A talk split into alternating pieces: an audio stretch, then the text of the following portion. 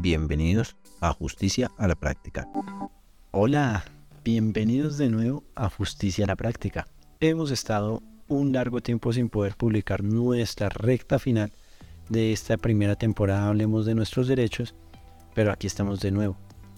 Tuvimos que cambiar algunas políticas de producción y sobre todo de manejo de datos eh, personales, pero ya hoy queremos venir a hablar entre los últimos episodios sobre un tema que nos afecta mucho. No precisamente de derecho, de hecho estamos con una comunicadora social en estos momentos, pero sí sobre cómo vamos a acceder a la información, ya que en la época en la que estamos estamos influidos y estamos afectados de la hiperinformación de alguna que se está mal que se está comunicando de forma errada, ya sea por las cadenas de transmisión de la información o por algunas personas con malas intenciones.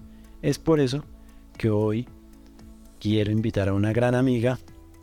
Eh, nos conocemos hace mucho tiempo y soy testigo de todo su nivel de profesionalismo para que hablemos de las fake news. Astrid, preséntate.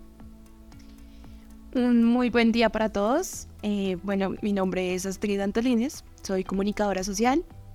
He tenido experiencia pues eh, a nivel periodístico, trabajando con diferentes medios de comunicación y también en medios eh, digitales, en redes sociales, pues en marketing.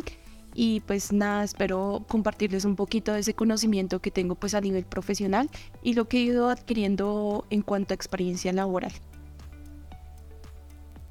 Vale, Astrid, ya teniendo presente tu trayectoria profesional, sobre todo eh, en los medios periodísticos, siendo voz de grandes importantes e importantes cadenas de radio, e incluso conociendo cómo se comunica la información a través de redes sociales, que es donde actualmente, por la inmediatez que generan estas, es donde más vemos eh, errores en la forma de transmitir la información. Entonces entendamos primero, clave y súper importante, saber qué es una fake news mal traducida o medianamente traducida al español, noticia falsa. Bueno, básicamente pues como lo acabas de decir, una noticia falsa o una fake news, que es el nombre un poquito más técnico que se le da, es una noticia que se da pues en cuanto a términos de falsedad y en cuanto también a términos de querer confundir a las personas, porque ahorita pues muchas personas que digamos siguen en redes sociales se pueden dar cuenta que se utiliza también como una forma de sarcasmo para comunicar, como lo hace Actualidad Panamericana, o también lo hacen como una forma para que la gente se dé cuenta que lo que están compartiendo suena demasiado increíble, o bueno, demasiado falso para, para ser realidad, ¿sí? Entonces, empezando por eso, una fake news si es una noticia falsa, se utiliza de diferentes maneras y pues obviamente eh, hay diferentes formas para no caer en ellas, para no malinformarse y pues más que todo lo que tú decías, que sea pues en las redes sociales. Primero, ya teniendo en presente que es una fake news, una noticia falsa, tenemos que comenzar a generar un filtro de cómo vamos a recibir la información. Esto no aplica solo eh, pues, para en sí lo que nos interesa como noticia, sino todo aspecto de cómo recibimos la información.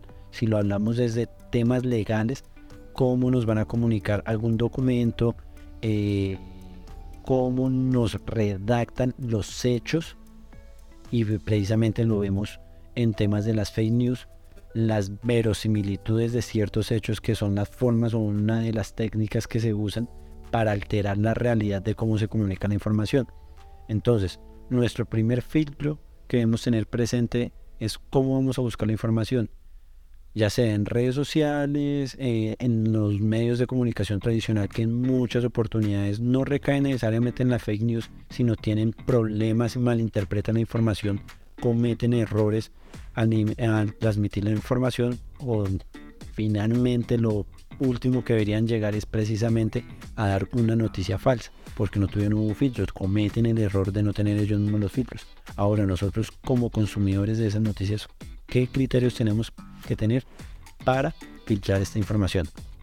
Un espacio que brinda la plataforma de servijurídicos.com puedes comunicarte al 16 488 1034. Bueno, ahí hay varios filtros que pues uno debería realizar como lector y como una persona que pues hace uso de esas redes sociales. Entonces, el primero, el primero sería la verificación de la información. ¿Cómo se hace esto? Primero, revisando qué medio es el que te está botando la información. Ah, no, es que lo publicó, no sé, Pepito Pérez en su perfil, en su muro de, de Facebook o en su perfil de Instagram, ¿sí? Entonces ya ahí empiezan a dudar un poco porque pues las personas, a pesar de que todas tienen derecho a la información y de informar, pues también eh, hay que tener un poco de cuidado porque esa persona se pudo guiar, no sé, por solamente un titular, pero no leyó el fondo de la noticia, por ejemplo, en un medio de comunicación grande. Entonces ahí ya está tergiversando un poco la información. Entonces, si es alguien, no sé, de sus amigos en sus redes sociales que es el que publica, pues uno, pues ya directamente es descartar la información y segundo, ya es también un filtro si uno le, digamos, no solamente que publiquen en, su perfil privado, eh, sino que también lo lean, por ejemplo, de un medio de comunicación, ver qué medio de comunicación lo está, lo está dando la información. Eh, no sé, pasó, por ejemplo, cuando enfermó la reina Isabel. No, ya se murió la reina Isabel en horas de la mañana, no sé qué, pues uno sencillamente eh, ya tenemos como tantas herramientas a nuestra mano que pues la primera es, yo yo lo denomino San Google o Google, que es saber googlear, ¿no? Entonces eh, poner en el buscador eh, Reina Isabel y ya te va a salir un sinfín de noticias, un sinfín de titulares en donde te dicen, no, pues no ha muerto, pero está muy delicada, ¿sí? Ah, bueno, entonces no puedes compartir algo que diga que ya se murió la reina Isabel porque pues está al borde, pero estás delicada de salud. No vas a ir a compartir que ya falleció, a pesar de que pasen tres horas y a las tres horas ya haya fallecido, que es lo que usualmente pasó, digamos, como en ese momento. Digamos, como eh, buscar otros respaldos de la información en medios de comunicación, o bueno, sí, medios de comunicación que uno generalmente considera como tradicionales. Eh, con tradicionales lo que les digo, buscar en Google, pero ver, digamos, por ejemplo, la fuente. No sé, BBC, por ejemplo, es una muy buena fuente de información en cuanto a lo de la reina Isabel, por ejemplo. Eh, en algo de acá de Colombia, bueno, uno se puede regir por medios de comunicación, pues privados, como lo son, no sé, Caracol, que es el que, pues, más eh, recomiendo, pero pues hay que tener cuidado de nuevo con estos medios de comunicación porque lo que te dices también recaen en lo que son fake news por no tener filtros. También los medios de comunicación de este nivel también pueden caer en, en este tipo de, digamos, de trampas porque no corroboran su información. Entonces, yo diría que siempre hay que corroborar la información con tres medios de comunicación. Si es a nivel internacional, entonces pues ya buscamos, no sé, CNN, eh, BBC, y ya si es a nivel pues eh, nacional, digámoslo acá en Colombia, pues buscar diferentes medios de comunicación. Los hay, todos tienen su página web, eh, los medios de comunicación radiales, los televisivos y obviamente también pues los que son de prensa. Entonces siempre tres o cuatro medios de comunicación que uno busque como fuente de respaldo de lo que acabas de leer en redes sociales. Si ves que Em, no sé, sale en redes sociales, pero no la encuentras en, ningún medio de comunicación, ya de una vez descartas esa información como verás. Ya vas a ver que pues obviamente no, no es verdad lo que leíste. Bueno, y es que acá también me haces caer tener presente eh, en dos aspectos, tanto la parte ética que mm, tiene como falencia muchas oportunidades los medios de comunicaciones, incluso los más grandes, que es esa necesidad de tener una primicia y ya pues obviamente los más pequeños que son los que quieren resaltar, o las actividades más pequeñas quieren resaltar y por tener la primicia no hacen filtro de sus procesos de la información que les llega y que van a compartir. Por otro lado, en este criterio que das sobre la verificación, lo tengo también presente cuando hablamos con nuestro invitado Sergio Castillo sobre el escracheo. Tenemos presente o encontramos que una persona puede compartir información, precisamente tiene derecho a compartir información, pero le tenemos que marcar también cierto criterio de cómo comparte esa información, porque no necesariamente porque la divulgue una persona X que estuvo cerca a los hechos, lo pongamos entre comillas, va a ser real. Ahí es donde les hablo de la verosimilitud. No hay que creer necesariamente en lo primero que van a tener que les van a comunicar y busquen más, más y más eh, puntos de información y de referencia para poder concretar todos los hechos y darle realidad a esto. Ah, que alguien llegó y tuiteó que X persona tiene ciertas cualidades o criterios sociales, pero hey, listo, podemos darle un criterio muy grande o muy pequeño de qué tan real sea la información, pero también estamos buscando otros puntos que nos confirmen eso, no creamos en la primera. Y es lo que relacionamos eh, en, este capítulo, lo que queremos hablar. Este capítulo trataremos de hacerlo más corto para ir cambiando también un poco las dinámicas de nuestro programa, pero acá lo tenemos presente. Entonces, ya teniendo en cuenta qué serían las fake news, qué criterios tenemos que tener presente para evitar recaer en las malas informaciones, que de hecho tenemos que hablarlo también eh, sobre las dichosas cadenas en, la, en WhatsApp y en otras redes sociales de, chat inmediato, por más que sea incluso también de un medio reconocido, ya lo, lo venía explicando Astrid no hay que creer en la primicia, no hay que creer en, la primera noticia. Nos estamos informando, busquemos, nos interesa la noticia, antes de compartir, busquemos otro medio que lo corrobore o que incluso nos alimente más la información, porque medio a medio puede haber algunas alteraciones de cómo se comparte la, la información. Entonces, tengamos presente como otro criterio para ir eliminando la verosimilitud, identifiquemos cómo se comparte una noticia, cuál es la estructura real o una estructura técnica que podría tener una noticia o un comunicador social, un periodista cuando va a compartir la información. ¿Qué estructura mantiene normalmente? Mm, bueno, la estructura que usamos en cuanto a nivel profesional, pues en primero es el titular, lo que ustedes eh, ven como título, que es como lo más eh, que la gente se centra y ahí es algo también importante, que es lo que ustedes ven, digamos, cuando un medio publica, pone el titular y si ustedes se dan cuenta cuando publican el enlace en las redes sociales, sale el titular y una imagen. Em, digamos que en ese sentido también Facebook ha ido un poco avanzando. De hecho, me me di cuenta hace poco. Y, y es que ahorita no te deja compartir algo, un artículo, sin que te salga primero una advertencia. Entonces te dice como, oye, leíste el titular, pero no has leído el artículo completo y vas a compartirlo. Eh, te recomendamos que primero entres, eh, revises el artículo y después sí compartas. Sí, o sea, como, como esa pequeña advertencia de, de, oye, no te quedes solo con el titular. Consume la información, mira si es lo que estás buscando, porque los titulares a veces son engañosos o, o recaen en eso que a veces llamamos también en marketing, que es el clickbait que es como poner un titular engañoso, como, ay, no sé, eh, una pareja se encontró 100 millones de dólares. Y tú, uff, ay, se lo ganó a través de, no sé, eh, iba caminando, se lo encontró el maletín y ya se lo ganaron. Y, o sea, cosas como tan mágicas que se ven.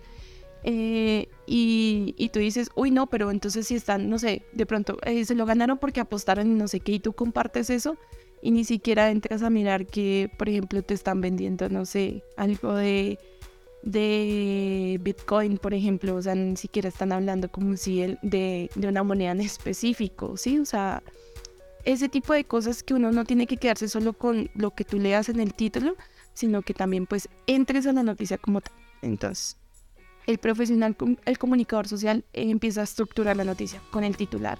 Luego sigue algo que es como el lead, o un resumen pequeño de lo que vas a encontrar en la noticia. Cuando ya abres el artículo, entonces titular, lead. El lead es un resumen de toda la noticia.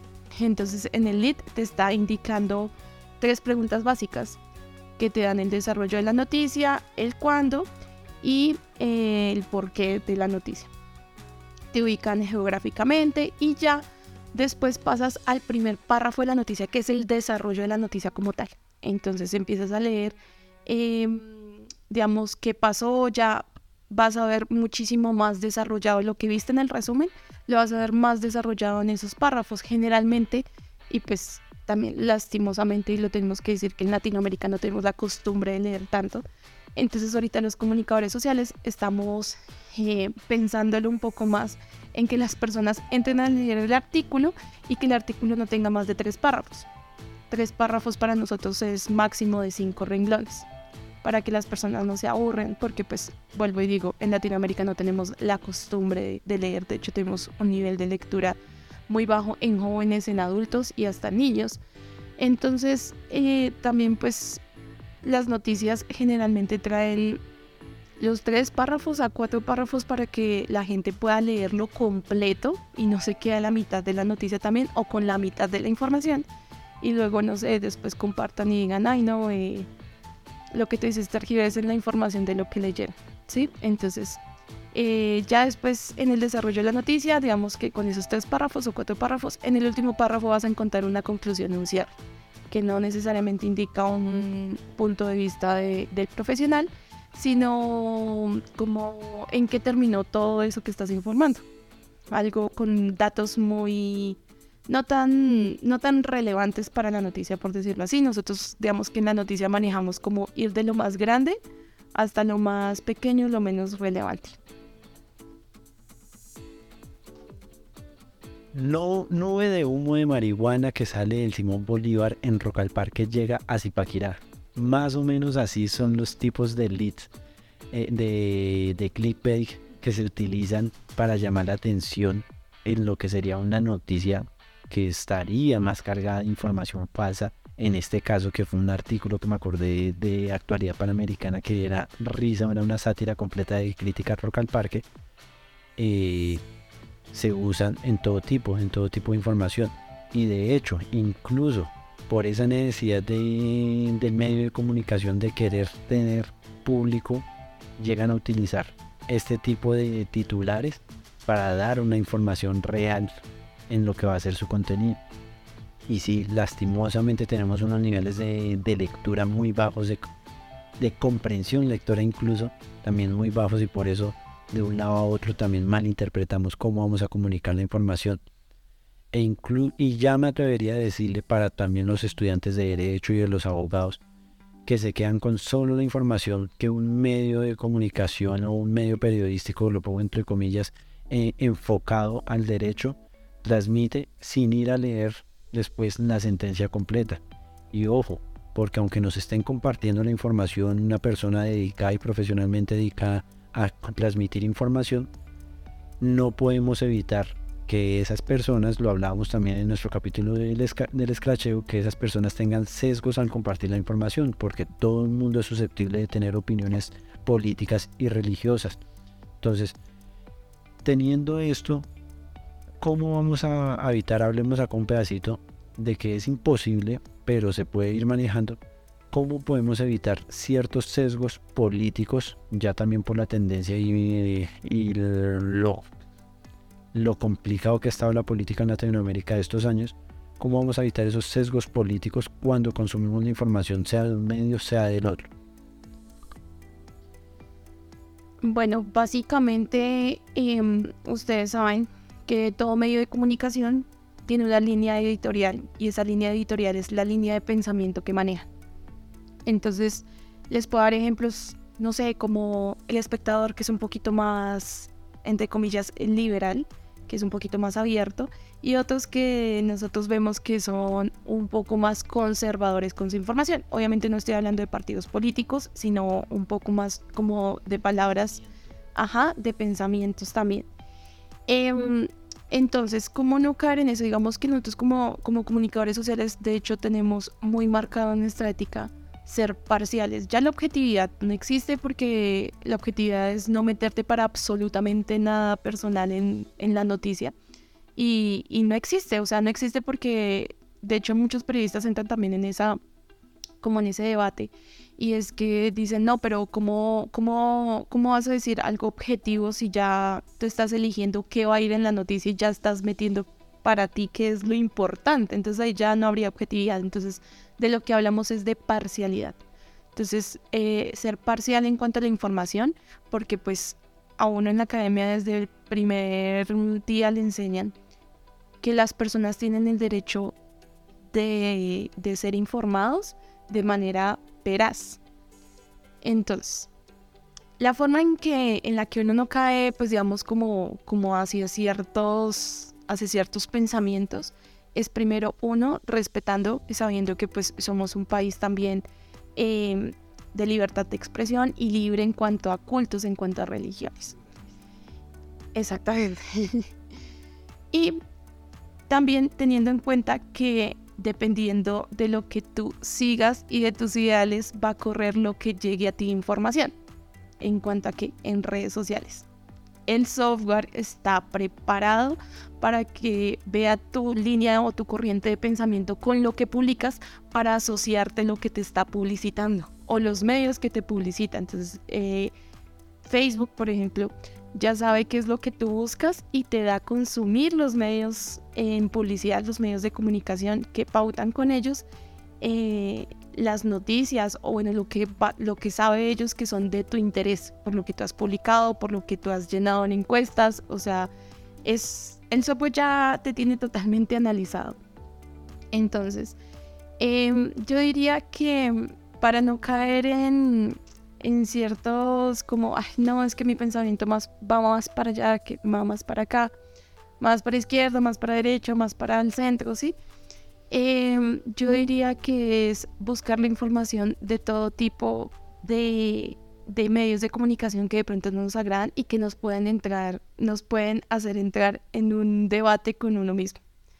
Entonces, por ejemplo, no, es que a mí no me gusta, no sé, el el canal, no sé, eh, pongamos el ejemplo, el canal X, porque dan información que son eh, muy de la religión católica y yo no soy católica, yo soy más cristiana y es que este otro canal, el canal Y, me da más información sobre el cristianismo y yo soy más de esa influencia, porque es que los católicos, porque no, o sea, lo que nosotros tenemos que hacer es crear un debate interno con nosotros mismos y aceptar que no todo lo que uno piensa está correcto. Digamos, lo que hablamos alguna vez de desaprender y aprender, que es más difícil desaprender cosas.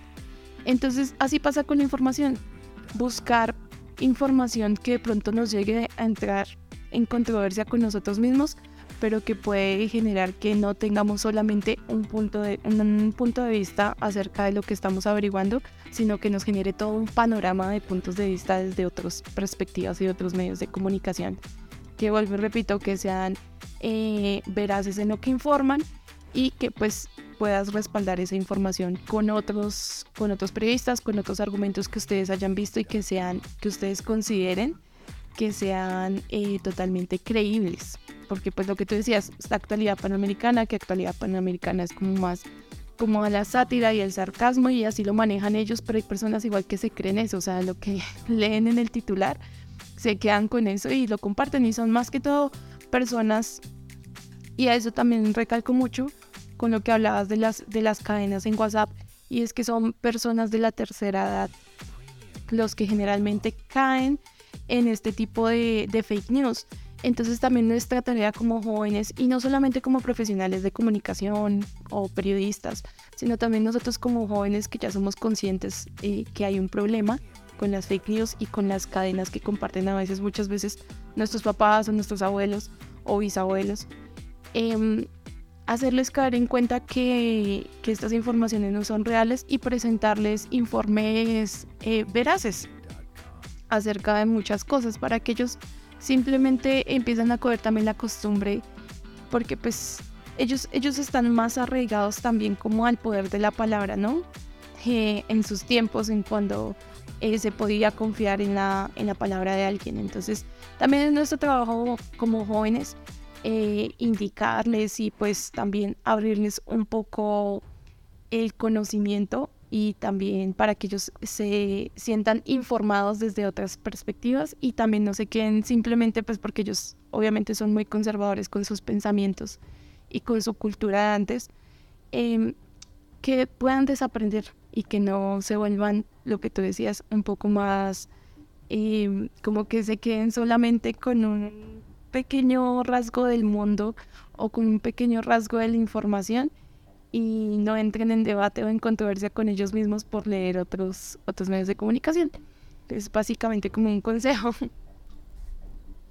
Un espacio que brinda la plataforma de servijurídicos.com cuando puedes comunicarte al 316-488-1034. Un consejo dado también con una gran reflexión porque a pesar de que la tendencia es precisamente las personas que ya han adquirido cierta edad, normalmente ya lo que conocemos como, como tercera edad, también vemos que en algunos aspectos pasa entre la, la población joven, que se lo creen, que le tienen cierto nivel de inocencia a cómo reciben la información. Entonces, todos aquellos que tenemos la posibilidad de corroborar esa información, también hagámonos caer en cuenta a ellos, porque también vamos a ver la, eh, el debate entre lo que sería un discurso de verosimilitud, que los hechos parecen verdaderos, a un discurso sobre la veracidad de un hecho, que aunque nosotros no estemos eh, en contacto directo con la fuente de la información, la fuente generadora de la noticia, tenemos que ir eh, limpiando para que evitemos todo aquello que pudo haber alterado la noticia y quedarnos con lo más próximo a la verdad en la noticia, que no vamos a llegar a toda la realidad, incluso ya si lo hablamos desde, desde el derecho y sobre todo en temas penales, que en la, en la academia se debe enseñar muy bien esto. Cuando se discute un tema penal se habla de tres verdades, la verdad absoluta o la verdad real, que es la que nunca se le, la, con la que el juez nunca se va a quedar y nunca va a poder juzgar, la verdad del imputado, la verdad de la persona que está procesada y la verdad de la víctima o quién está siendo parte de víctima. Hay tres, hay tres verdades. Una de esas se tiene que descartar para que el juez se balancee sobre las otras dos verdades y se aproxime. Y estas dos verdades las podemos poner entre comillas porque aún así gane una de las dos verdades, no necesariamente quiere decir que se acerque a la verdad real, verdad absoluta de los hechos. Lo mismo debe pasar con una noticia hay ciertos agentes contaminantes en la cadena de transmisión de esa información que pueden afectar. Entonces tenemos que irlas limpiando tanto desde el profesional compartiendo la información como nosotros quienes recibimos la información, que podemos entender ciertos aspectos que, indican que fue contaminado por alguna u otra razón. Por eso muy bien los criterios que nos comparte acá de recibir, no ir a buscar en otras fuentes de información en todo lo que se debe haber filtrado. Alguna vez leí por ahí eh, en temas estadísticos. Si lo encuentra una vez, puede que sea verdad, como puede en mayor eficacia que sea falso. Si lo encuentra dos veces, puede que sea tendencia. Si lo encuentra tres veces, ya es una tendencia. Y hay que encontrar los puntos en común que están en esa tendencia para poder, para poder decir listo, es verdad. Eh, hablemos un poquito, ya que tenemos experiencia en este, en este pedacito, sobre un criterio que me parece muy importante y que tenemos que reflexionar sobre los sesgos cognitivos y el sesgo de confirmación que nos encontramos cuando estamos navegando en redes sociales y por nuestro comportamiento, pues en, los algoritmos de todas las redes sociales ya están programados para eso, para hacernos tener una sensación de, eh, de felicidad y evitar la sensación de frustración nos va a ir indicando información que nos agrada, que ya entiende las redes sociales que nos agrada. La reflexión que nos daba Castro sobre salir a buscar un medio de información que me agrada, me compartió una noticia que es de mucho impacto. Salgamos a buscar en el otro medio de información que no me gusta. ¿Por qué? Me acuerdo muy bien del primer capítulo, hablábamos, la filosofía es para incomodar a las personas. De hecho, el punto de encontrar la verdad y de buscar la verdad es para incomodar a las personas, buscar incomodarnos. No tenemos que sentir que, ay, me siento bien con esta noticia, nos quedamos con esta noticia. Incomodémonos un poco y busquemos qué pudo haber y qué puntos en común encuentro con esta misma noticia en otro medio de comunicación que no me agrada. Lo que hablábamos sobre los sesgos políticos o sobre la línea de pensamiento político. Las líneas editoriales pues tienen también marcado este, este pensamiento político obviamente por por el tipo de inversión que reciben, pues busquemos en las dos líneas de pensamiento político. No sé, ya para finalizar, como les decía, estamos intentando ya en estos capítulos más corticos, ¿qué otras reflexiones nos quieres brindar o acompañar eh, en este último, en este capítulo de ya de los últimos de nuestra primera temporada? Mm, bueno, como consejo, yo diría que pues todas las personas son libres de, informar, no, necesariamente que tengan un título como comunicador social, eh, sino que ahorita tenemos la facilidad con las redes sociales. No sé, eh, pasó una pelea enfrente de la casa y ya es fácil sacar el celular y pum, grabar de una vez. Em, yo digo que hay que tener cuidado con esto. Así como tenemos la facilidad de informar, tenemos la facilidad de malinformar. ¿A qué me refiero con este ejemplo? No sé, pasó una pelea ahí enfrente de, nuestra casa, sacamos el celular, grabamos y nos no sé, nos inventamos una historia en la cabeza por lo que vemos, entonces decimos, no, es que el que tuvo la culpa fue... Eh, nos ha pasado y, quiero dar un ejemplo acá, no sé, se agarró una pareja, perdón, se puso a pelear una pareja enfrente de la casa. Y tú dices, uy, no, es que el tipo le estaba pegando a la chica y eso es violencia de género. Y bueno, entonces tú ya empiezas a publicar, no, este señor es un maltratador, eh, qué le pasa, pero resulta que eh, empezaron o se fueron a los golpes porque la chica eh, estuvo a punto de atentar contra la vida del, hombre primero, de su pareja masculina, digámoslo así.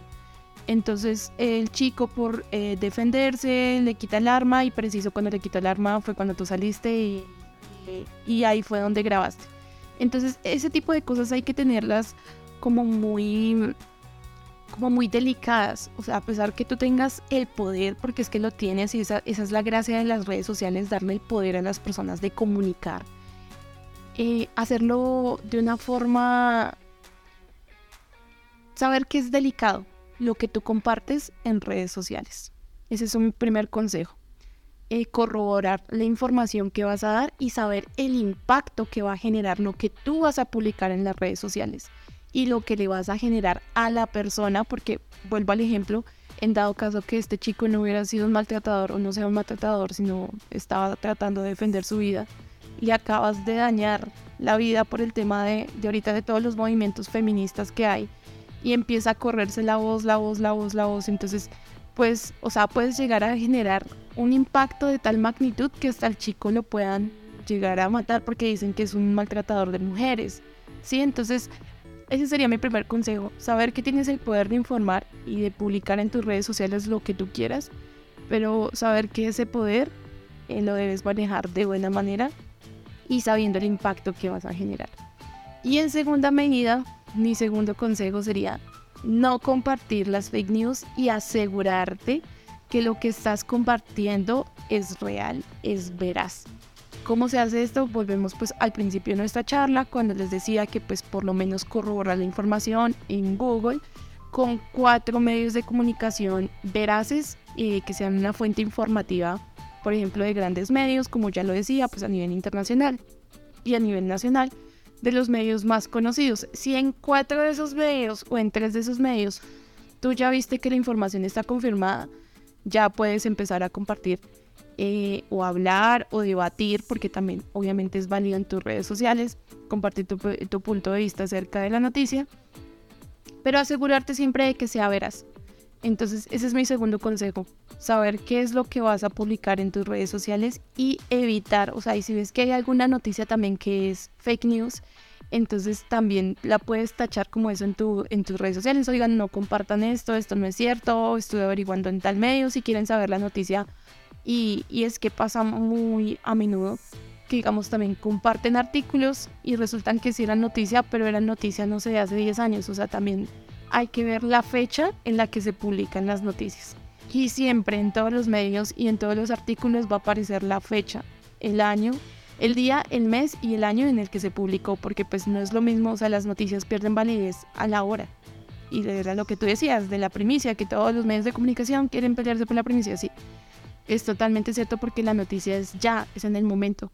Y pudo que hace 10 años pasara, no sé, eh, que una persona haya muerto, por ejemplo, por, eh, no sé, una pasta que estaban testeando en ese momento, pero como ya pasaron 10 años, la tecnología avanzó, cambiaron, la, cambiaron los químicos que tenía la, eh, la pasta, entonces ya esa pasta ya es viable, pero tú compartes un artículo hace 10 años estás desinformando a las personas y obviamente se van a asustar y van a decir, no, ¿cómo vamos a consumir esa pasta? Porque es que mire que se murió alguien.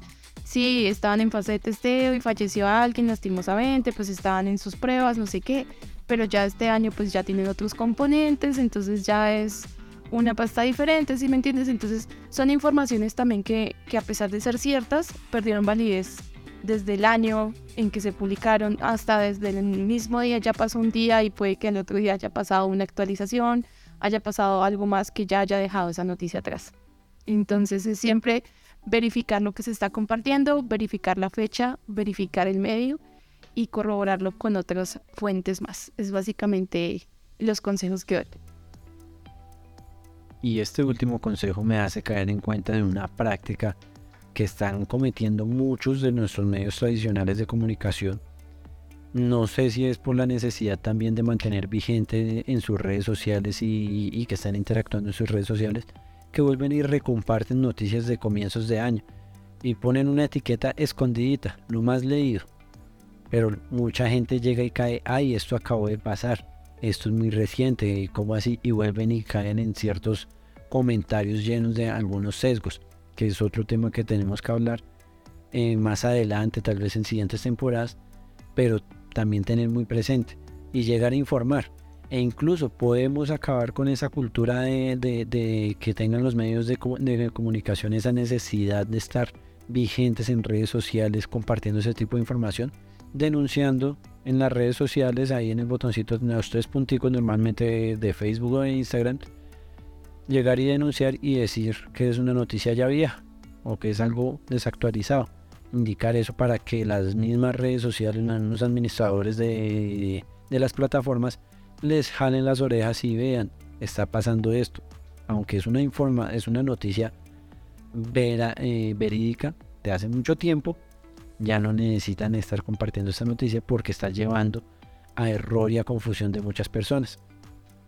Y entonces ya haciendo esto todo por este capítulo, agradecemos así nuestra pequeña charla, confesando acá que tuvimos que readaptar muchos de estos últimos capítulos por las políticas que debemos cambiar en nuestra publicación. Muchas gracias por, por tu amistad, por tus conocimientos y por participar en este proyecto que como lo es Justicia a la Práctica. Es un gusto para mí pues eh, participar acá en este gran proyecto. En serio pues agradezco muchísimo eh, que me brindes el espacio, el poder compartir. Y nada, pues eh, mi nombre es Astrid Antolines. Me pueden buscar en mis redes sociales, Facebook, Instagram, Twitter. Y nada, pues en cualquier otro espacio que nos brindemos de pronto para hablar un poco más de la información, porque pues digamos que esta pequeña charla, como lo dices, eh, es como resumiendo un poco de lo que uno pues ha experimentado en su, en su trabajo y también ha experimentado como usuario de redes sociales. Entonces es un poco corto el tiempo para poder expandirse y hablar de muchísimas más cosas que pueden pasar con respecto a las fake news. Pero pues eh, ojalá más adelante se preste otro espacio para hablar de otros pequeños temas que yo sé que surgen en cuanto a dudas o en cuanto a muchas temáticas que manejamos pues en este, en este podcast. Entonces, Andrés, muchísimas gracias a ti por el espacio. Bueno, y ya teniendo presente esto, una invitación a todos nuestros oyentes para que en cualquiera de las redes sociales, en nuestras publicaciones o en las plataformas de streaming dejen sus comentarios, sus dudas, qué le parecen, qué opinión tienen acerca de, lo que se está charlando y qué esperan de siguientes capítulos que necesiten o consideren que sería bueno que hablemos y compartamos por acá. Nos estaremos escuchando en siguientes capítulos. Un espacio que brinda la plataforma de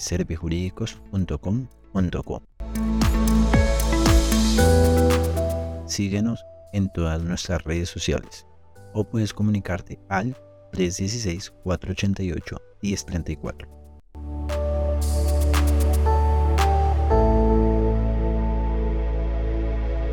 No olvides compartir nuestro contenido, así podrá llegar a muchos más oyentes.